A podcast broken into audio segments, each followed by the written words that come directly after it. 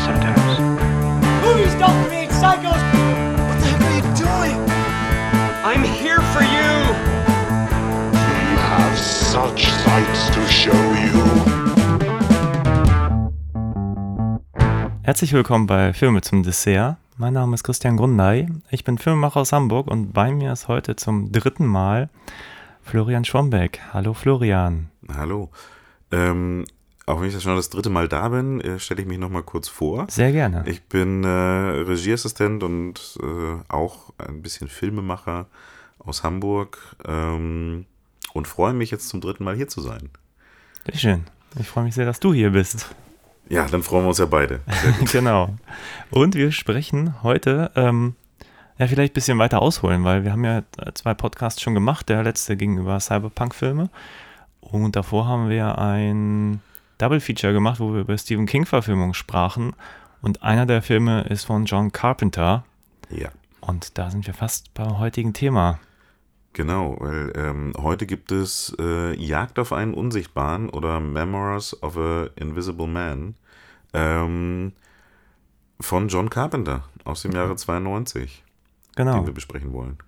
Genau, ich hatte es ein bisschen angeteasert auf Instagram schon und da haben wir gesagt, wir werden jetzt über Jagd auf einen Unsichtbaren und Big Trouble in Little China sprechen. Wir werden es jetzt aus Zeitgründen bei dem Unsichtbaren belassen und eine weitere Folge machen mit Big Trouble in Little China. Ja, ähm, ich fand es ganz lustig, dass du, als du die vorgeschlagen hast, die Carpenter-Komödien zu machen, ähm, hatte ich überhaupt nicht auf dem Schirm, dass der Film von John Carpenter ist. Ähm, Nee, ich war auch, da reden wir auch gleich drüber, sehr überrascht, wie wenig eigentlich dieser Film eine Komödie ist, aber das nur so am Rande vorweg. ja, Ja. Du hast den bestimmt auch schon mal irgendwann gesehen, oder? Ähm, tatsächlich vielleicht mal vor 20 Jahren irgendwie beim Durchseppen, aber ich konnte mich jetzt tatsächlich nicht an irgendeine ähm, konkrete Szene erinnern, äh, als ich ihn jetzt kürzlich gesehen habe. Tatsächlich ist das ja gerade mal zwei Stunden her, dass ich ihn gesehen habe. Ähm, ich man hat so Bilder irgendwie im Kopf gehabt, so diese, diese Geschichte, aber ich glaube, das ist auch so ein ikonisches Bild, dieser, dieser Unsichtbare mit so Bandagen um den Kopf. Weil ich glaube, das ist ähm, auch im Film ja so eine Hommage an den ursprünglichen Unsichtbaren. Ja, ich glaube auch. Ohne dass ich den jetzt präsent hätte. Auch da habe ich wieder nur dieses Iko, dieses, das ist irgendwie so wie so, es ist ja, der Unsichtbare ist ja auch so, ein, so, ein, so eine klassische Figur des Horrorkinos irgendwie, wie äh, der, der äh, Werwolf oder irgendwie Dracula oder Frankenstein. Meine ich, war äh, der Unsichtbare auch so eine, so, so eine, ist so, so eine Universal-Figur in diesem, in diesem äh, Hm. Äh, Monsterkosmos irgendwie da. Ja. Ich wollte gerade sagen Stummfilmzeit, aber ich weiß gar nicht, ob das, ob das nicht schon danach war. Aber ich habe irgendwo so ein Universal-Box, da gibt es auch den Unsichtbaren. Ja. Ich habe auch, es war so, so naheliegend zu sagen, wir machen jetzt Carpenter-Komödien und dann, als ich dann recherchiert habe, habe ich auch gedacht, man hätte jetzt auch ein Double-Feature machen können mit zum Beispiel Hollow Man von äh, Paul Verhoeven, ja, weil auch würde äh, auch gut passen. mein Unsichtbaren und so. Wer weiß, das ist ja nicht der letzte Podcast. Nee, das stimmt. Man kann nachher auch mal noch ein paar äh, Verbindungen ziehen und Verknüpfungen herstellen. Ja, wollen wir kurz, kurz abreißen, worum es geht? Ich meine, Ja. der, der Titel sagt schon vieles, aber ähm, Äh, ja, und der Titel ist auch sehr, ähm, sehr beschreibend, sage ich mal, was diesen Film angeht. Aber erzähl doch mal kurz, worum geht's denn in Jagd auf einen Unsichtbaren? ähm, es geht um ein, äh, so ich, ich würde ihn mal als Yuppie bezeichnen, äh, Nick Holloway, gespielt von Chevy Chase, ähm, der äh, so, ich glaube, mit Aktienhändler ist, aber seinen Beruf eigentlich eher nur so äh, halbgar irgendwie ausfüllt, weil er irgendwie genügend Geld hat und sich lieber irgendwie in so einen Herrenclub geht, wo er seine Zeit vertreibt. Da lernt er ähm, eine junge Dame kennen und äh, zwar ist die, wird die gespielt von Daryl Hannah. Ähm, ich komme jetzt gerade nicht auf den Namen. Alice. Alice. Alice. Alice, ja. Who the fuck is Alice? Ähm, die beiden, das ist lieber auf den ersten Blick. Ähm, und eigentlich wollen sie sich irgendwie am äh, En- Ende der Woche treffen, aber dazu wird es erstmal nicht kommen, weil äh, Nick nämlich auf eine äh, ich, ist es eine Mitgliederversammlung oder Konferenz? Auf jeden Fall auf einen, ähm, muss er zu einem Technologie, äh, einem, einem Technologiefirma, Wissenschaftszentrum gehen, ähm, hat einen derben Kater, weil er halt am Abend davor mit der äh, lieben Alice ähm, in, der, in der Bar war und ähm, schleicht sich raus, sucht eigentlich eine Toilette, findet irgendwo einen Platz zum Schlafen, legt sich hin und ähm, als er aufwacht, ist alles anders. Weil äh, währenddessen es eine Fehlfunktion gab, an der er nicht ganz unschuldig ist. Genau. Und ähm, das Gebäude, ähm, beziehungsweise die Technologie, die da erforscht worden ist, es ist, äh, geht um Magnetfelder, komplett außer Kontrolle geraten ist und ähm, das Haus zum Teil äh, unsichtbar geworden ist, äh, inklusive ihm. Ja, das ruft wiederum die CIA auf den Plan, die mit einer Spezialeinheit äh, kommt, angeführt von Sam Neill.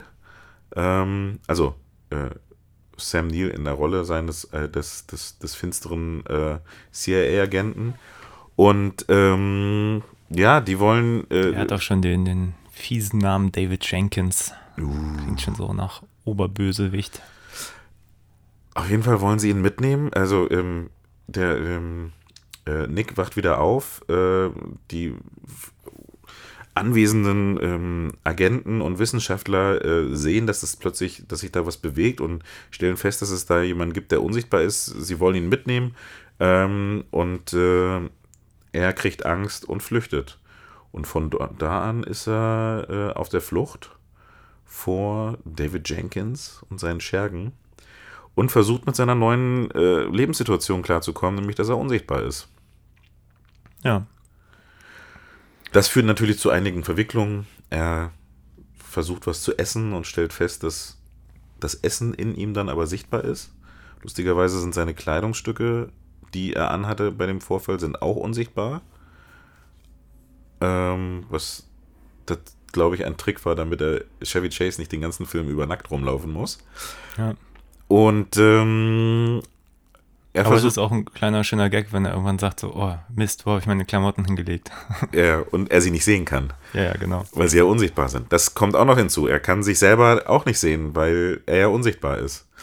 Ähm, ja, äh, das Ganze wird so eine, ein bisschen so ein Katz-und-Maus-Spiel. Äh, ähm, man sieht so ein bisschen, äh, wie er isoliert ist. Ähm, er versucht, den, den Wissenschaftler zu kontaktieren, der äh, an diesem Vorfall irgendwie ähm, maßgeblich mit beteiligt war. Der sagt, das war jetzt aber nur ein Zufall und er, er müsste ihn jetzt lange erforschen, damit er weiß, wie er das wieder rückgängig machen kann. Und ähm, eigentlich ist es dann von da an, ähm, ja, versucht er irgendwie mit seiner Situation klarzukommen und ähm, Sam Neill zu entkommen. Ja, ja, ich würde sagen, lassen wir das erstmal beim Inhalt so belassen. Ich glaube, auf so ein paar Details gehen wir eh gleich nochmal ein, wenn wir so auf einige Szenen zu sprechen kommen. Ähm, ja, ich glaube, mir ging es ähnlich wie dir. Ich habe den mal irgendwann als Kind irgendwo im Fernsehen gesehen. Ich weiß auch gar nicht, ob in Gänze. Ähm, ich habe jetzt, also für mich war es sozusagen gefühlt eine Erstsichtung, obwohl ich weiß, dass ich da irgendwann mal reingeguckt habe, aber es ist so urlange her. Ich war total überrascht, als ich gesehen habe, dass ähm, Sam Neill zum Beispiel mitspielt oder so. Den habe ich jetzt mit Carpenter, wie du wahrscheinlich auch, irgendwie nur mit Mächte des Wahnsinns irgendwie in Verbindung gebracht. Was ja Carmen das nächste Film war. Also ich glaube, die mochten sich und äh, Achso, ja gut, Sam Neill ist auch ein super Schauspieler. Also ja. der ist. er hat ähm, halt ein Jahr später hat er seinen Durchbruch gehabt mit äh, Jurassic Park. Das stimmt. Ja, was heißt Durchbruch gefühlt hat er danach aber auch nicht so die großen Filme nachgeschoben. Jurassic Park Nee. war einfach der größte Erfolg seiner Karriere. Ja, so. ja, sagen wir so. Durchbruch ist vielleicht falsch, aber es war der, er hatte danach seinen größten Erfolg. Irgendwie. Ja, das, Ja. das ist richtig. Nee, aber super Schauspieler. Ich mag den sehr gerne. Ich habe mich hier auch immer gefreut, wenn er irgendwie aufgetaucht ist. So. Ja, und er ist halt auch, er ist halt auch wirklich böse. So. Ähm, er wird halt ja eingeführt mit so einer, er steht vor Gericht und es wird irgendwie, es werden ihm ständig Sachen so wahnsinnig auch da anwesend, als der plötzlich aus, zu Tod aus dem Fenster gestürzt, äh, aus dem Hotel gestürzt ist und gestorben ist und wahnsinnig auch da in Deutschland als irgendwie der übergelaufene Wissenschaftler aus dem Fenster gestürzt ist und gestorben ist und äh, Ja, da merkt man schon, schön. der macht halt keine Kompromisse irgendwie. Er ist auch schön gezeichnet, weil in dem Moment interessiert er sich auch überhaupt gar nicht für diese Gerichtsverhandlung, in der er da sitzt, sondern geht dann halt nur darum, dass ja dieser Vorfall geschehen ist mit unserem Unsichtbaren. Ja. Ja, und denke ich, ja, fand auch ein cleveres Drehbuch stellenweise. So hat Die haben, glaube ich, auch relativ lange an diesem Drehbuch gearbeitet. Also, ähm, ich habe mich natürlich dann auch ein bisschen schlau gemacht und habe äh, gesehen, dass es, ähm, es gibt ja den Unsichtbaren, ist ja, der Unsichtbare ist ja ursprünglich eine Geschichte von H.G. Wells, die ist irgendwie in den 30ern erschienen. Und ähm, man könnte jetzt meinen, dass der Film darauf basiert, aber eigentlich basiert er auf einem Buch, was äh, 87 erschienen ist. Und das heißt halt auch Memoirs of a ähm, ähm, Invisible Man. Und es ist eigentlich eher so ein bisschen so eine Parodie auf den, äh, auf die Invisible Man-Geschichte. Ähm, und das hat irgendwie Chevy Chase wohl in die Hände gekriegt. Fand das damals ähm, extrem gut. Also er hat es in die Hände gekriegt, schon, ihm wurde es zu lesen gegeben, bevor es überhaupt erschienen ist. Und dann hat er sich die Rechte dran gesichert, beziehungsweise hat dafür gesorgt, dass sich das Filmstudio die Rechte daran sichert. Ähm, und war wohl auch die treibende Kraft, die dahinter steckt und hat auch mit einer, seiner Produktionsfirma da auch ähm, mitgemischt und ähm, ist auch als Producer irgendwie an Bord gewesen. Ähm, dann hatten sie einen äh, Drehbuchautor, äh, William Goldman, meine ich, der äh, mehrere Fassungen geschrieben hat und äh, Evan Reitman, der Ghostbusters gemacht hat. Ghostbusters, ja. Der war als Regisseur an Bord. Ähm, der wollte aber in eine andere Richtung als Chevy Chase und äh, dann hat, äh, hat er halt gesagt, na gut, dann müsst ihr euch entscheiden. Äh, entweder ihr wollt mich als Regisseur oder ihr wollt Chevy Chase als Hauptdarsteller und ähm, wie man sieht, äh, Chevy Chase ist immer noch der Hauptdarsteller. ja. und ähm, ja, sie haben sich für John Carpenter entschieden. genau. Eine interessante Wahl. Also auch, auch eine interessante Wahl. Also man hat wirklich den Eindruck, also ich hatte Chevy Chase wirklich abgespeichert als, als hier äh, Mr. Griswold aus äh, der National Lampoons Christmas Vacation Reihe. Ja, ich glaube, mit der Rolle wollte er. Also es, ähm, es ist ja keine richtige Komödie, wie du sagtest, irgendwie so. Es hat ein paar Witze und es ist, glaube ich, auch ein, ähm, hat auch einen, einen gewissen Humor, aber ich glaube, er wollte so ein bisschen auch raus aus dieser ähm, Klamauk-Comedy-Ecke und das sollte ihm so ein bisschen den, das Tor öffnen, um so ein bisschen äh, ernster genommen zu werden, irgendwie als Schauspieler. Aber ähm, ich glaube, wenn wir an Chevy Chase denken, dann denkt man automatisch irgendwie an irgendwelche Komödien und an die Familie Griswold. Ja. Also war es nur mäßig erfolgreich. Und ähm, ich glaube, die Wahl auf Carpenter fiel, weil er einfach, äh, weil dieser Film halt ja viele Spezialeffekte beinhaltet und ähm, äh, Carpenter einfach zu der Zeit irgendwie jemand war, der so auf der Höhe der Zeit war, was, was Spezialeffekte und äh, solche Arbeiten anging. Ähm, gleichzeitig finde ich es wiederum interessant, ich hatte, ich hatte es dir ja vorhin schon gesagt, ich habe diesen Film nie mit Carpenter irgendwie assoziiert. Also ähm, ich war mir eigentlich sicher, dass ich seine Film Filmografie irgendwie ziemlich auf den auswendig kann, aber ich hatte irgendwie äh, diesen Film überhaupt nicht auf der Rechnung. Und ich finde, wenn man ihn sich anguckt, äh, wirkt er auch nicht ähm, Carpenteresk, wenn ich dieses Wo- Wort mal so, so Ja. bilden darf. Also ich glaube, was äh, Carpenters Filme meist ausmachten, ist auch häufig auch der Soundtrack oder so. Und der ist hier meines Erachtens nicht wirklich präsent. Ich weiß nicht, ob er damit was zu tun Er hatte hatte. nichts damit zu tun. Er hatte bei Okay. diesem Film nichts damit zu tun. Ähm, den, diesen Film hat tatsächlich ähm, äh, auch wieder ein kleiner Fun-Fact am Ran- Rande. Ähm, das war der erste ähm, Hollywood-Score, den eine Frau, orchestrale Hollywood-Score, den eine Frau orchestriert hat. Ah. Ähm, die auch von Chevy Chase irgendwie da an Bord gebracht worden ist. Die wiederum anscheinend ganz, sich ganz gut verstanden hat mit Carpenter, weil er sie bei dem äh, ähm, Escape from LA äh, Soundtrack mit an Bord geholt hat und sie mit ihm den zusammen geschrieben hat. Ähm, Ja, aber klar, so- Carpenter-Filme sind eigentlich irgendwie sehr geprägt durch seinen Score irgendwie so. Sei es entweder ähm, die, der, der Synthi-Sound, der so Filme wie ähm, Halloween oder Das Ding oder ähm, The Ja, Fog. Escape from LA. Eigentlich. Ja, halt. Alle, die mir jetzt gerade einfallen, die man wirklich mit Genau. Carpenter assoziiert. Se- Selbst Christine eigentlich. Ja, und Zumindest in Teilen. Und die später hat er ja versucht, so ein bisschen auch so, so seine Rockmusikleidenschaft irgendwie einzubringen, was ihm bei dem leider, äh, wobei ich fand ihn gar nicht so schlecht in Vampires von, von Carpenter. Ich fand ihn damals gar nicht so schlecht, aber der ist schon, ja, da, da, da war er schon langsam auf dem absteigenden Ast. Ja, damals im Kino gesehen. Ich weiß nur, dass ich ein bisschen öde fand. Also auch viele gute Momente, aber auch irgendwie im Kern ein bisschen öde.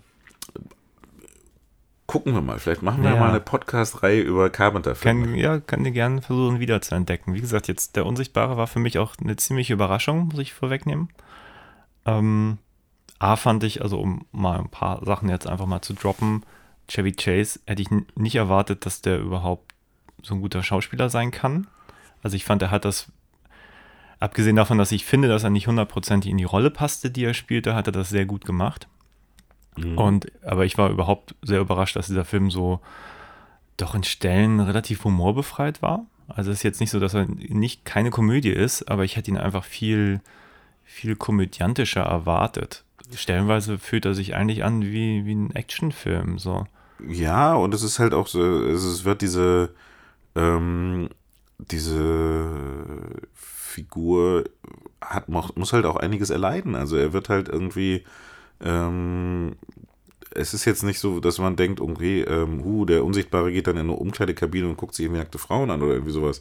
Oder guckt Frauen oder einen Rock, was weiß ich. Äh, das wird einmal kurz erwähnt, dass er das ja machen könnte, aber das macht er halt nicht, sondern er, er will, eigentlich will er irgendwie in sein altes Leben zurück und er will irgendwie, er hat gerade sich verliebt, äh, ähm, er versucht irgendwie, er, er lernt Seiten von seinen Freunden kennen, äh, die über ihn lästern, wo er eigentlich dachte, irgendwie so, das sind seine besten Freunde. Er, ähm, er versucht irgendwie äh, zu überleben und, und vor seinen, äh, also sein ganzes Leben wird auf den Kopf gestellt und ähm, er ist äh, ziemlich einsam und äh, das ist eigentlich manchmal schon ziemlich traurig irgendwie so, ähm, dass er dann natürlich äh, in, in, in manchen Situationen ist es dann wieder auch so ein subtiler Humor, wenn dann irgendwie er will was essen und findet einen Apfel, ähm, dann kommt jemand vorbei und er muss den Apfel hinlegen und der, der vorbeikommt, nimmt ihm den Apfel weg. Also das ist dann halt, das ist nicht so ein flacher Humor, sondern das ist irgendwie, ähm, es ist auf der einen Seite ist es lustig, aber gleichzeitig hat es auch irgendwie noch so eine ähm, tragische Seite. Ja. Genau. Und was ich, was ich gut fand, war, dass ähm, die Spezialeffekte, das finde ich, sehr sahen, klar könnte man heute irgendwie was besser machen, aber die waren damals, glaube ich, sehr handgemacht und trotzdem sehr, sehr, ähm, haben den Zahn der Zeit zum großen Teil irgendwie überstanden. Ja, ich muss auch sagen, ich war stellenweise wirklich beeindruckt. Also in vor CGI-Zeiten das zu erreichen mit den Mitteln, das war schon stellenweise echt cool. Also auch dieses Gebäude, was so in Teilen noch sichtbar war und war geil gemacht. Also, Ja, ich glaube, da haben, die haben viel drüber nachgedacht, wie sie, äh, wie sie was, wie sie was filmen. Also so ganz klassisch macht man ja so Sachen, dass man irgendwie was erst mit dem Schauspieler filmt, dann filmt man es ohne Schauspieler. Heutzutage würdest du es wahrscheinlich nur noch einmal filmen und der Schauspieler hätte wahrscheinlich irgendwie so einen grauen Anzug an oder einen grünen Anzug an ja, oder mit 1000 Tracking Points und so, ne? Genau, und ähm, ich glaube, sowas werden sie damals auch gemacht haben, aber ähm, es sind halt auch manchmal so wirklich sehr simple Effekte, ähm, die eigentlich gar keine Effekte sind. So, wenn, wenn, wenn, die, der Nick äh, den, die Figur, den, den CIA-Agenten zum Beispiel bedroht und ihm eine Waffe an den Kopf hält, ähm, und dann mit ihm durch die Stadt geht. Ich glaube, das ist einfach Sam Neill, der einfach so spielt, als wenn er gerade ihm jemand den Arm auf den Rücken dreht. Und dann haben sie ihm eine Pistole an den Kopf geklebt. So. Ähm, aber es wirkt so, weil du immer wieder noch diesen Zwischenschnitt hast, dann äh, auf, wenn man den Unsichtbaren sieht, weil man ab und zu sieht man ihn ja. Ähm, das sind dadurch, dass es halt so viele verschiedene ähm, Techniken sind, die, die da eingesetzt werden ähm, und es sich nicht alles nur auf irgendwie so auf die zwölf irgendwie wir aussieht, ähm, funktioniert es, glaube ich, ganz gut. Das stimmt. Ja, ich finde, das haben sie auch ganz gut hingekriegt. Aber ich meine, wenn man, also wenn, wenn ich jetzt mal kurz zurück überlege, was für Effektszenen es gibt, da gibt es schon eine ganze Reihe von Szenen, wie er auch, ähm, was weiß ich, ähm, er kriegt Regen ab, wird so ein bisschen sichtbar, ähm, er trinkt irgendwas äh, und seine Innereien werden sichtbar. Er, er raucht. Genau, der Rauch geht in die Lunge und sowas. Also es war schon. Ja, ja. Da gibt es schon echt viele tolle Momente, die auch irgendwie, also einfach für mich halt sehr überzeugend waren. Auch ähm, heute, wo man denkt, ja, mit CGI hätte man alles besser machen können. Fand ich, hat dem Film jetzt überhaupt nicht geschadet, dass er da einfach sehr gut gemacht. Mhm. Ähm, ich glaube, die hatten ILM äh, hier Industrial mhm. Light and Magic äh, damals auch an Bord. Es war ja auch ein Studiofilm. Ähm, ähm, die, ich habe irgendwie noch gelesen, die haben, glaube ich, äh, also er musste teilweise auch in so einem blauen Anzug rumlaufen, damit sie dann, wenn er Klamotten anhatte, sie dann da drunter irgendwie ihn rausretuschieren konnten. Und dann haben sie die Stücke wiederum, haben sie dann Computer generiert, das gab es damals schon, irgendwie Anfang der 90er, haben sie dann da irgendwie die quasi die Rückseite seiner Kleidung eingefügt, damit das den Blick, äh, den Anschein hatte, dass man, dass man quasi noch die Rückseite von seinem Mantel oder seinem, seiner Hose oder irgendwie sowas äh, sehen kann. Hm, Und okay. ähm, für diese Szene, wo er, wo man, wo man, äh, wo er quasi sich entbandagiert, da musste er sogar blaue Kontaktlinsen tragen, damit sie ihm seine Augen rausretuschieren konnten. Aber das äh, war wohl sehr schmerzhaft, diese blauen Augen, Kontaktlinsen. Ja, ja das sind dann diese, diese ganz äh, Augen-Kontaktlinsen. Naja, das habe ich mal erlebt, dass irgendein Schauspieler das tragen musste. Bei irgendeinem Dreh. Das muss ganz schlimm gewesen sein. Ja, ich, ich finde auch. Ich Weil die ja nicht nur über der, deiner Pupille sind, sondern halt die komplette Breite, um auch das Weiß zu übertünchen. So. Ja. Unangenehm.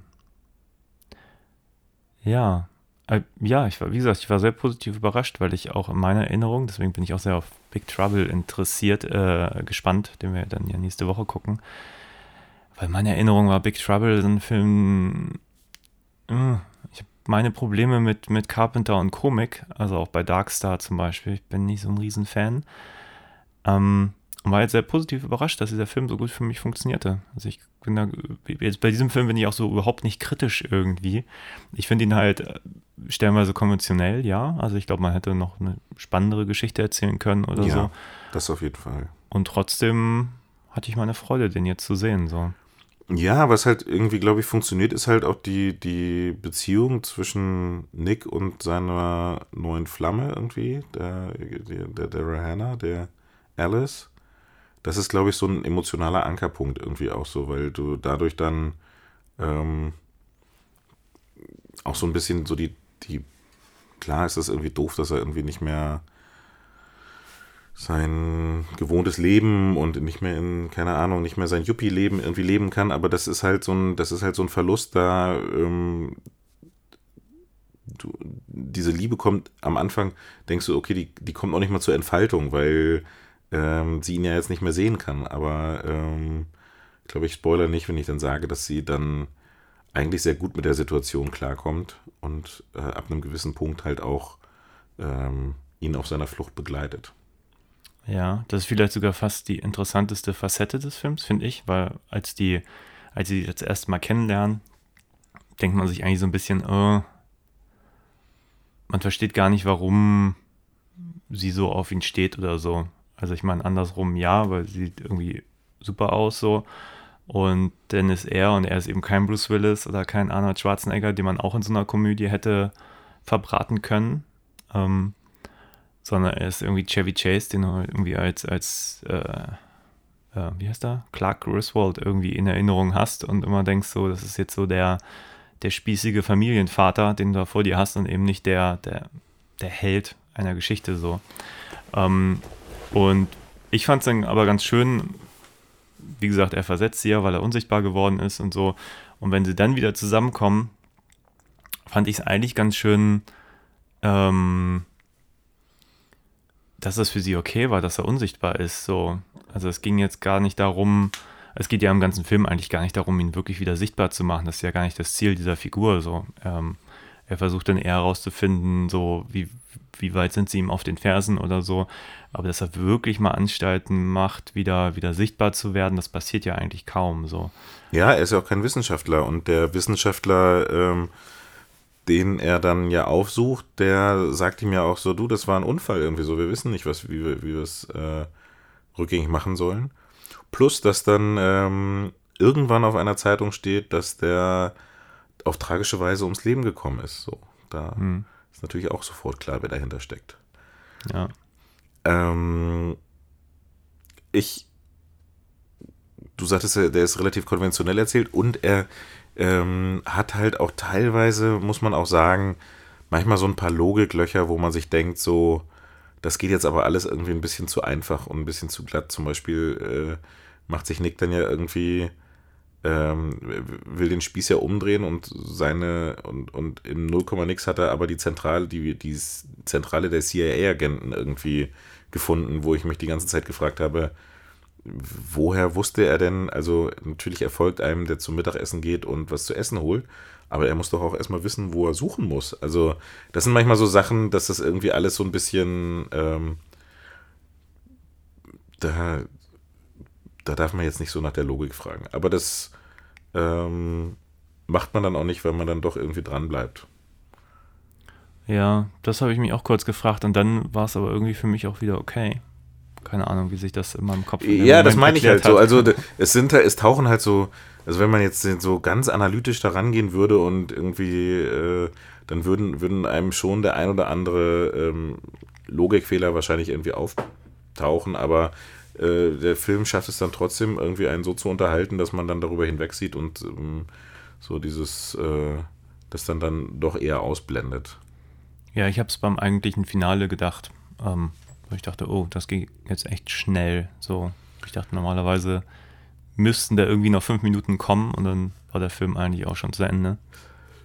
Ja, wobei ich fand tatsächlich, dass es dann, ich habe mich halt so gefragt, worauf läuft dieser Film am Ende hinaus? Also so, ähm, es muss ja noch irgendwie eine finale Konfrontation irgendwie so zwischen dem, zwischen dem Bösen und dem Guten irgendwie geben. Und ähm, Hm.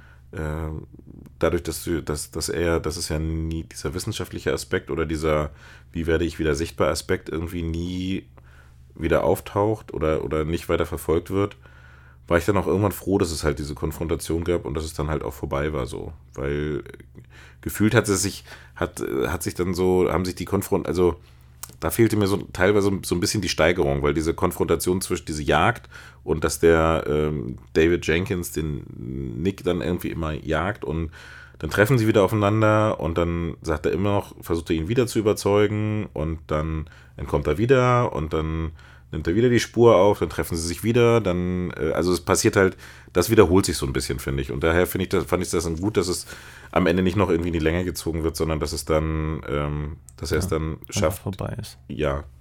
Und dass er es dann irgendwie schafft, sie davon zu überzeugen, dass er dann.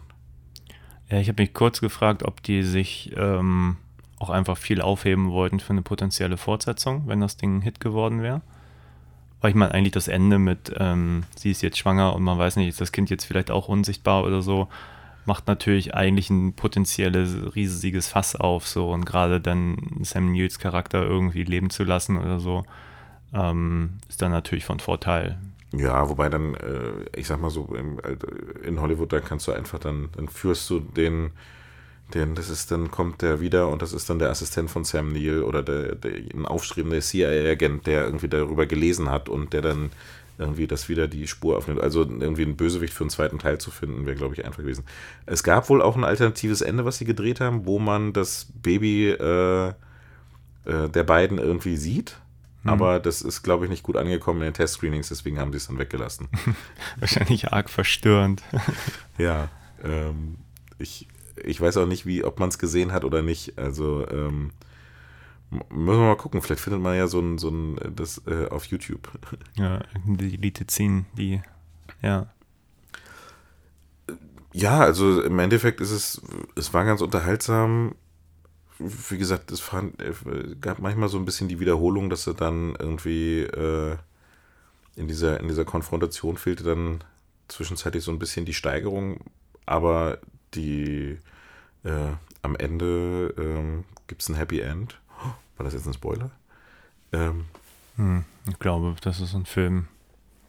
da, Wie gesagt, ich glaube, jeder hat ihn schon mal irgendwann gesehen, als er irgendwie irgendwann mal auf RTL lief oder so, zumindest in Teilen, und man hat ihn einfach vergessen. Ich glaube, da kannst du spoilern, wie du lustig bist. Das verdirbt keinem die Freude an diesem Film. Kann man machen. Was ich halt auch noch ganz lustig fand, war so die, als sie, äh, diese, zwischenzeitlich zieht er sich halt zurück auf das äh, ähm, Landhaus eines Freundes und äh, versteckt sich da und dann kommt aber dieser Freund ähm, mit seiner Frau, einem anderen Freund, das sind halt auch alles so Yuppie-Aktienmanager, Anwälte und halt Alice kommen dahin. Und ähm, dass dieser äh, dieser andere Freund, der dann da ist, äh, der hat es auf Alice abgesehen. Ähm, und der, das, das, der ist aber so eine totale Karikatur des Yuppies irgendwie so. Also wenn du irgendwie ähm, der so, ein- so ein schnöseliger, glatter ähm, Typ, der sich irgendwie, dem es am Ende dann irgendwie äh, wichtiger ist, dass sie nicht sagt, dass er äh, geweint hat, als dass sie nicht sagt, dass er äh, versucht hat, irgendwie äh, sie zu küssen. Also das irgendwie, das fand ich ganz lustig. Das war so ein, da musste ich schmunzeln bei dem Typen irgendwie, weil der so, der wird so ein bisschen stupide dargestellt, aber es macht irgendwie Spaß. Hm. Hast du irgendeine Lieblingsszene, wo du sagen würdest, das war so dein, dein Highlight des Films? Oder was war so grundsätzlich dein Highlight? Ähm, aber ich fand diese Situation, wo man halt so die, die quasi den ähm, Unsichtbaren in, in seiner natürlichen Umgebung irgendwie so sieht, wo man irgendwie sieht, wie er rausfindet, versucht rauszufinden, irgendwie, wie das ist, wenn er was isst oder dass er irgendwie ähm, Schwierigkeiten hat, überhaupt ein, äh, was zu essen, weil er nicht seine eigene Hand nicht sieht. Das fand ich, ähm, fand ich irgendwie ganz, ganz cool, weil es halt mal so eine, so eine Facette irgendwie zeigte vom Unsichtbaren, die man sonst irgendwie nicht so sieht. Irgendwie, das ist so, so wie ist das alltägliche Leben? Also welche Herausforderungen birgt das alltägliche Leben, wenn man unsichtbar ist? Und da waren dann halt, äh, und, und wie damit halt gespielt wurde, das fand ich ganz, ganz lustig. Also das waren so meine, Stimmt. Ja, meine ich mochte, mochte auch so ein paar Momente, also wenn er dann die Straße lang geht, unsichtbar und äh, der alten Dame wird die Handtasche geklaut und er so ganz beiläufig diese Handtasche wieder schnappt und ihr zurückgibt. Das war schon, sind so Momente, die ich auch sehr, sehr toll fand. Wobei gerade bei dieser Gabelszene habe ich gedacht, ja, naja gut, wenn ich die Augen zumache, dann kann ich meine Gabel schon noch in meinen Mund führen. So. Ja, ich Ähm. glaube, das war tatsächlich auch so ein, da, da, da war dann, kam dann der Comedian ein bisschen durch, weil das dann ja auch lustig ist, irgendwie zu gucken, wie Chevy Chase versucht, irgendwie mit, mit so Chopsticks Nudeln zu essen, ohne dass das wirklich irgendwie äh, seine Hände sehen kann. Und sich dann halt so eine, mit so einer Kelle irgendwie versucht, Nudeln in Mund. Das, das war das schon ein bisschen, bisschen klamaukigen Charakter, aber ich fand so an, ähm, an sich, fand ich halt so diese, diese, wie mit dieser Unsichtbarkeit gespielt wurde und wie dann, ähm, was es halt für ihn dann bedeutete, dass er zum Beispiel auch versucht hat, seine, gut, das ist auch wieder so ein bisschen, ich glaube, ich glaube, ich stehe so ein bisschen auf diese klamaukigen Sachen, als er versucht, sein, seine Sachen anzuziehen und er aber seine Sachen nicht wiederfindet, beziehungsweise nicht weiß, wo sein Ärmel ist und dann versucht er die Jacke anzuziehen und äh, am Ende schmeißt er sich das alles nur über. Also das war, ähm, ja, das waren so meine Highlights. Ja, ja, ja. Ja, das, ja. Doch, kann ich so unterschreiben. Das waren schöne Momente, auch wenn er dann irgendwie flüchten möchte und dann so, oh, wo, sind, wo sind eigentlich meine Schuhe und meine Jacke und so. Ähm, ja, später scheint er kein Problem zu haben, die immer wieder zu entdecken, aber man will es natürlich auch nicht das dritte Mal erzählt bekommen. Ja, und oh, ich Und ich habe mich gerade- irgendwann mal gefragt, wie er das wäscht, so irgendwie. Ja kann ja nicht wochenlang mit den gleichen ungewaschenen Sachen, selbst wenn sie, weil er auch immer neben Leuten steht, weißt du, da habe ich dann mal gedacht, na gut, wenn er jetzt, irgendwer muss, irgendwer müsste ihn denn ja auch mal riechen, wenn er seine Klamotten nicht wäscht, weil die unsichtbar sind, so. Aber hey, Stimmt. Ja, also es ist, vergeht ja auf jeden Fall so viel Zeit, dass er seinen Bart wächst, weil sie ihm irgendwann auch sagt, er soll sich rasieren. ja, er sieht eigentlich aus wie ein Penner und dann denke ich mir, wenn er dann da irgendwo im Raum steht, dann müsste ja irgendjemand ihn mal dann auch erriechen, so, wenn er dann sich so gar nicht wäscht, dann gar nichts. Das wäre vielleicht irgendwie so eine, äh, auch so eine, so eine Art gewesen, um ihn aufzuschnüffeln. Da hätten sie irgendwie einen Fährtenhund, äh, hier so Spürhund oder sowas mitnehmen müssen. Stimmt. Obwohl sonst waren die ja sehr kreativ, auch mit dieser Farbkanone und so, um ihn irgendwie ausfindig zu machen. Und sonst haben sie diese Wärmeerkennung und so. Ja, und was mir, was mir jetzt gerade, wenn ich drüber nachdenke, auch noch einfällt, was ich auch sehr lustig fand, war, als sie am Anfang versucht, irgendwie ein Taxi zu bekommen und dann nimmt er diesen Betrunkenen und äh, bewegt bei dem Betrunkenen dann den Mund und redet mit dem und spielt ihn wie eine Puppe. Das hat er auch sowas. Also ich glaube, ähm, ich, äh, ich mochte da sehr die, die komödiantischen Momente. Und bevor ich es vergesse, der Anfang fand ich hatte aber etwas, irgendwie sowas Film Noir-mäßiges. Ähm, weil der Anfang des Films ja ist, dass äh, er quasi ähm, vor einer Videokamera sitzt, äh, beweist, dass er unsichtbar ist und anfängt seine Geschichte zu erzählen. Und das fand ich hatte irgendwie sowas, ähm, so, so ein bisschen so ein Anklang an, an Film Noir, weil es gibt äh, zum Beispiel ähm, äh, Double Indemnity müsste das sein von Billy Wilder, der fängt auch so an, dass ein Mann ähm, ganz hektisch irgendwo reinkommt und sich hinsetzt und halt irgendwie seine Geschichte äh, auf dem, auf dem Tonband irgendwie seine Geschichte erzählt. Hm. Und ähm, dadurch hattest du natürlich auch immer, hast du natürlich auch immer stilistisch wieder die Chance, ihn als Voice-Over halt Situationen erklären zu lassen. Und ähm, äh, der Film zieht es dann halt nicht, also der, der ist bei weitem kein Film noir oder sowas, aber ich fand, ähm, das hatte so eine leichte Film noir-Note am Anfang. Ja, du erwähntest eben, dass er auf einem Roman basiert oder so. Genau. Ich kann mir vorstellen, dass der Roman das so als Stilmittel benutzt hat. In dem Film fand ich, macht das gar nicht mehr wirklich viel Sinn, weil es ja wirklich nur einmal irgendwann dahin kurz zurückkehrt und dann einfach weitererzählt wird. Der ist ja total geradlinig und benutzt ja diese Erzählebene eigentlich nahezu gar nicht, außer ganz am Anfang, um mal eben in die Vergangenheit zu springen. Ja, es ist halt, es ist halt so ein Voice-Over, hast du halt immer die Möglichkeit halt noch, ähm, wenn du jemanden Unsichtbaren hast, der halt mit niemandem eigentlich irgendwie äh, am Anfang so richtig kommunizieren kann, dann ist es natürlich gut, wenn du eine Stimme hast, die halt Sachen erklärt oder seine Gefühlslage irgendwie erzählt. Ähm, das ist halt ein, ein, ganz gutes Stilmittel, glaube ich, dann um äh, der Figur dann irgendwie auch nahe zu kommen und so ein bisschen mehr über das Innenleben irgendwie zu hören. Ja, ja, plus der Originaltitel hätte ja auch gar keinen Sinn mehr gemacht, wenn man auf die Ebene verzichtet hätte. Es hätte gar keine Memoiren eines Unsichtbaren ja. mehr gegeben. So. Von daher, der deutsche Titel ist erstaunlich gut gewählt, muss ich sagen.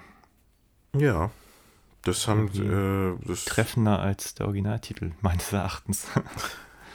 Es ist mehr die Jagd auf einen Unsichtbaren als die Memoiren eines Unsichtbaren.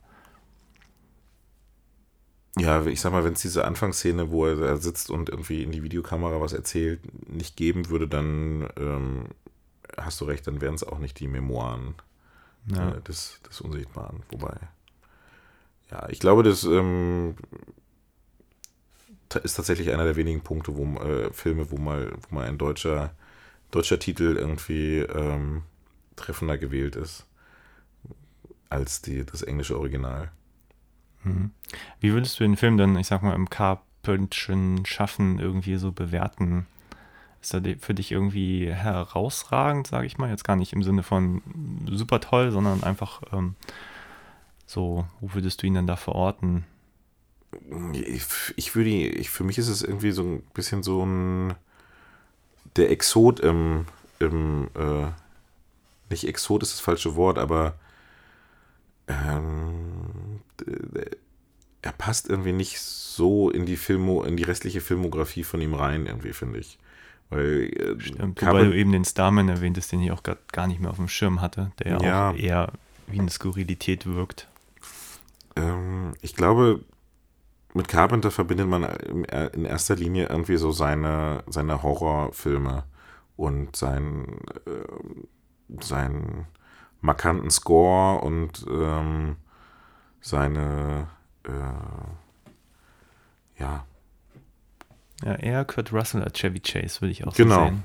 Genau, das ähm, und deswegen würde ich sagen, ist es ist würde dem für mich so unter ferner liefen irgendwie so. Das ist ähm, der ist solide, der macht jetzt einmal angucken, irgendwie nach langer Zeit macht er Spaß, der äh, ist nicht, der ist nicht peinlich irgendwie so im Gesamtwerk. Ähm, man merkt einfach auch, dass er ein gewisses Budget hatte und dass es ein Studiofilm war. Ähm, aber das, ich glaube, die Filme, die Carpenter irgendwie so independent gemacht hat, ähm, waren, waren glaube ich, die spannenderen Projekte für mich. Also, ähm, der, ja, ist so unter ferner Liefen. Also so die, so die absoluten Klassiker wie, also mein absoluter Lieblingshorrorfilm von, oder Film, siehst du, da sage ich es automatisch, hm. Film von Carpenter ist ähm, Das Ding, dich gefolgt von ähm, Halloween und dann kommen so, ich finde halt seine Filme The Fog, äh, Prince of Darkness, äh, das finde ich halt alles irgendwie, das, das kommt da alles danach und irgendwann kommt unten, kommt dann mal, glaube ich, äh, im, in, in, meiner, in meinem Ranking kommt dann irgendwie Jagd auf einen Unsichtbaren. Also das, okay. der könnte, der, das könnte auch von irgendeinem anderen Regisseur aus den, ähm, aus den 90ern irgendwie sein. Ich finde, die, die, das typisch Carpenterische kommt da nicht so wirklich zum Vorschein, was, was, äh, also die, die Stilmittel oder die Elemente, die ich sonst an seinen Filmen irgendwie mag. Der ist für einen Carpenter-Film relativ glatt. Ja, gebe ich dir recht. Allerdings, als ich das auch über den Evan Reitman gelesen habe, habe ich auch gedacht, ja, das wäre ein anderer Film. Wahrscheinlich ein sehr viel erfolgreicherer. Einfach weil er, glaube ich, lustiger gewesen wäre. Also im Sinne von weniger ernst. Also ich, ich war wirklich sehr überrascht, dass Chevy Chase Rolle vor allem so, so gesettelt war. Das war ja auch nicht gerade die positivste Rolle. Der war ja wirklich eigentlich stellenweise auch wirklich fast unsympathisch ähm, fast schon depressiv, also so zumindest so solche, solche Anleihen, also total unzufrieden mit seinem Job.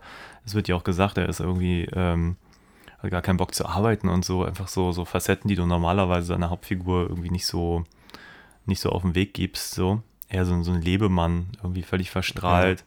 sozial überhaupt gar keine, gar keine Kontakte.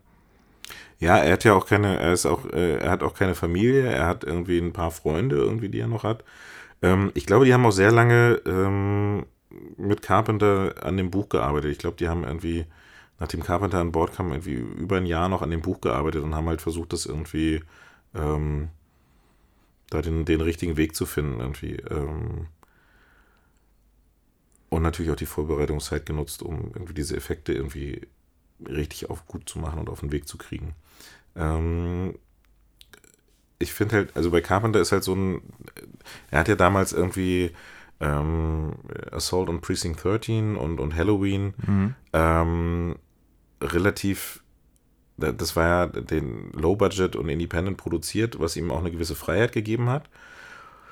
Und ich glaube, das war jetzt sein zweiter oder dritter Studiofilm. Mhm. Ähm, und die man merkt, glaube ich, schon, dass das Studio ein sehr sehr geradlinigen Film haben wollte und einen sehr, ähm, sehr glatten Film. Also das, äh, der, der wirkt nicht so, als wenn er mit jeder Entscheidung irgendwie äh, einverstanden gewesen wäre. Aber ähm, es ist trotzdem, es ist trotzdem ein solider Film dabei rausgekommen. Also es gibt ja ganz oft, wenn man hört, dass irgendwie Studios sich in irgendwelche Sachen einmischen, die schlimmsten Geschichten und dabei kommen Filme raus, die man irgendwie, wo man denkt so, boah, da passt die erste Hälfte des Films aber irgendwie nicht mehr zur zweiten Hälfte oder ähm, sind so Sachen, die überhaupt keinen Sinn machen, weil äh, sie hinterher eingefügt wurden oder sowas.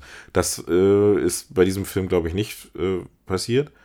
Ähm, aber der, du, du merkst halt, dass er, also ich glaube, der hat sich da gut äh, so einigermaßen arrangiert mit denen, aber es ist jetzt nicht unbedingt der, der stärkste Carpenter-Film, würde ich sagen.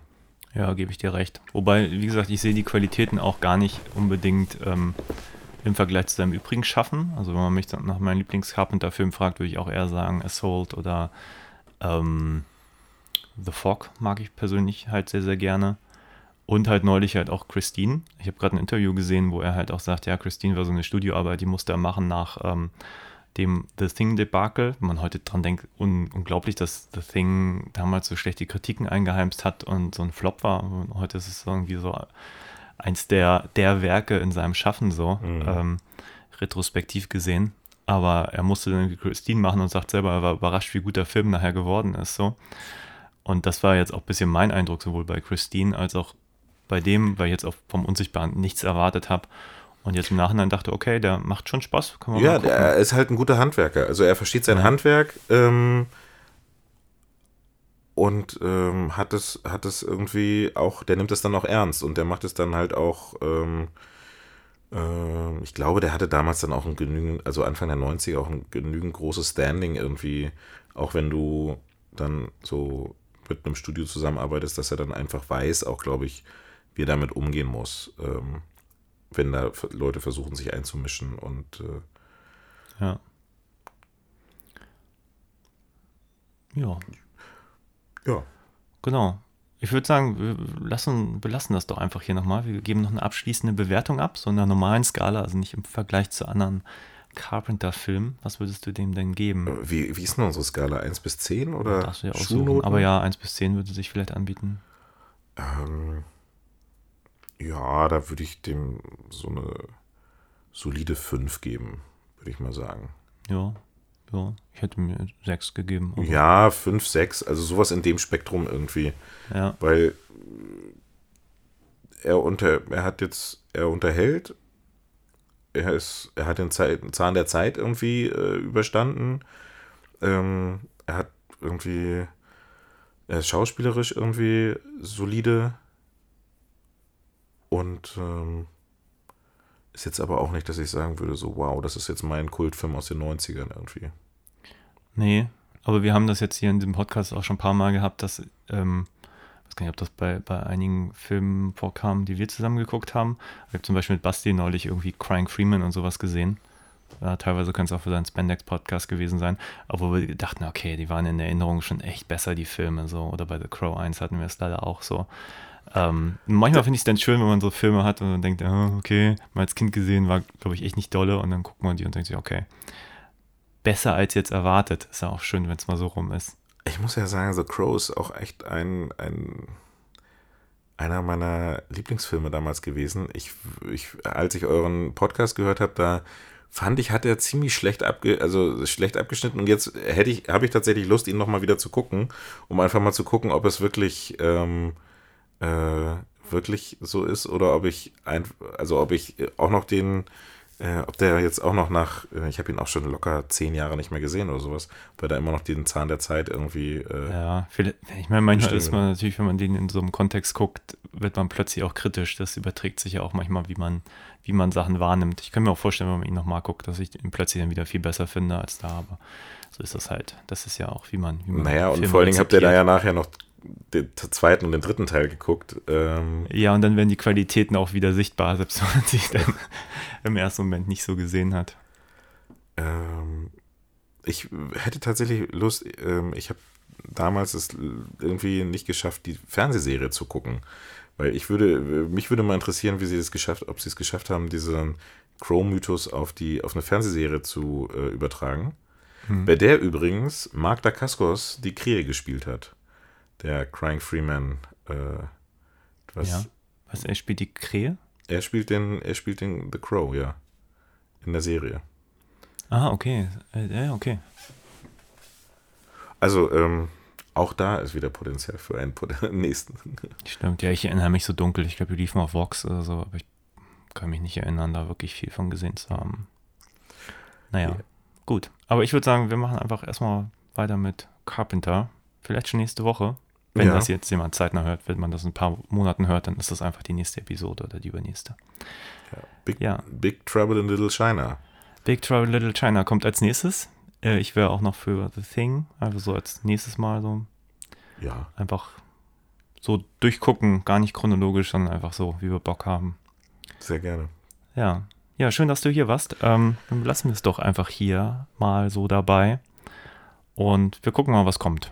Vielleicht kommt was ganz anderes. Vielleicht gucken wir auch Hollow Man. Also finde ich auch gut. Nochmal einen Unsichtbaren hinterher.